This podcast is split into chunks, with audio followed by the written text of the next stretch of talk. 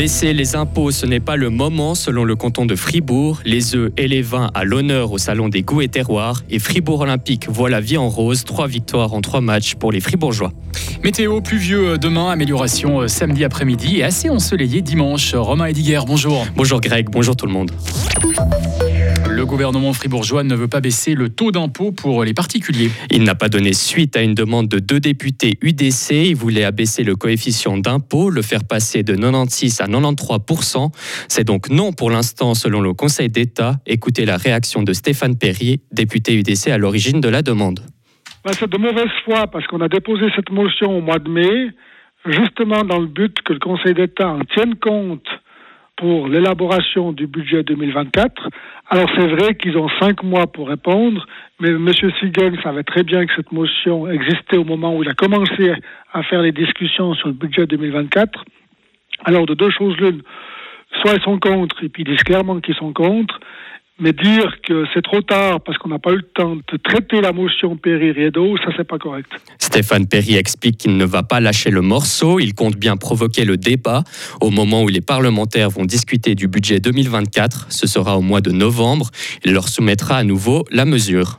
Dégustation et démonstration, le salon suisse des goûts et terroirs fait son retour à Bulle. Et oui, et ça, ça sera dans deux semaines à Espace Gruyère. Le public, 40 000 personnes sont attendues, pourra découvrir 5 500 produits cette année, ce sont les vins de Suisse alémanique et les œufs qui sont les invités d'honneur. Un choix qui peut surprendre. Ce ne sont pas les produits auxquels on pense directement quand on entend goût et terroir. La directrice du salon, Marie-Noël Pasquier, nous explique ce choix. L'œuf, c'est un produit euh, essentiel hein, du quotidien. Euh, on, en mange euh, même des fois sans le savoir dans différents produits. C'était aussi une volonté justement de, le mettre en valeur et d'expliquer un peu sa production de la ponte jusqu'à la consommation. C'est une filière qui est intéressante et qui est qualitative. Et l'œuf, je vous promets, va nous réserver beaucoup de surprises au salon des goûts et terroirs. On va bien s'amuser sur le stand.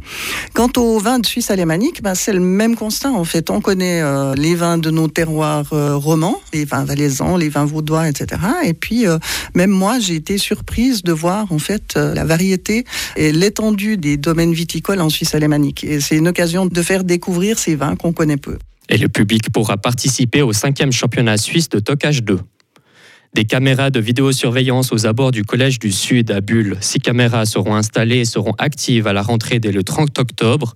Le collège explique que ces mesures de protection ont été prises suite aux fréquents vols de ces dernières années. Le Collège du Sud n'est pas le seul dans ce cas. Dans les prochains mois, le gymnase intercantonal de la Broye à Payerne va lui aussi installer plusieurs caméras de vidéosurveillance, notamment sur le parking quand celui à qui l'on fait confiance se transforme en bourreau. L'Église catholique suisse est submergée par un scandale d'agression euh, sexuelle.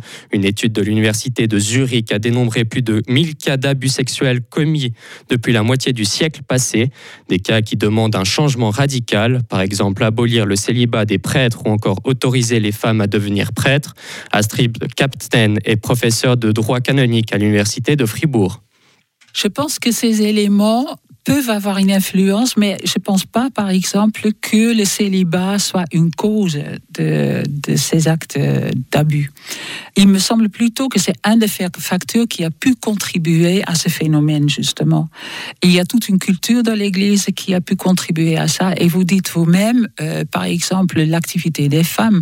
Je ne sais pas si les femmes doivent nécessairement être ordonnées prêtres. Euh, à mon avis, ça ne change pas grand-chose en ce moment. Mais euh, je pense au moins qu'un rôle plus grand pour les femmes euh, dans les activités de l'Église, avec leurs compétences, peut au moins aider à changer un peu la culture, parce que ça veut dire que ce sont plus des hommes entre eux. La majorité des agresseurs étaient des hommes, tout comme les agressés. D'ici 30 minutes, vous pourrez entendre la deuxième partie de notre entretien avec Astrid Captain. Le tribunal administratif fédéral confirme le refus opposé au Valais d'effectuer un tir régulation du loup. Après deux tirs de régulation en mars dernier, le Valais avait demandé une nouvelle autorisation. L'office avait refusé car le nombre de moutons tués n'atteignait pas le minimum de 10 individus en 8 mois. Le comité de l'initiative paysage retire son texte. Le peuple suisse ne votera pas sur ce sujet. Toutefois, le comité de l'initiative demande une mise en œuvre stricte de la révision de la loi sur l'aménagement du territoire. Rouler à vélo électrique dès 12 ans. La proposition du Conseil fédéral a reçu un écho plutôt mitigé. Le projet concerne une conduite des 25 km/h et sans permis s'ils sont accompagnés d'un adulte. Le Bureau de prévention des accidents est contre. Selon lui, les enfants de 12 ans sont trop jeunes pour répondre aux exigences de la conduite d'un vélo électrique. Les Palestiniens désespérés attendent de l'aide humanitaire. Les camions d'aide promis par le président américain ne sont toujours pas arrivés. La guerre meurtrière se poursuit depuis plus de 13 jours maintenant. Le seul point de passage est pour le moment contrôlé par Israël.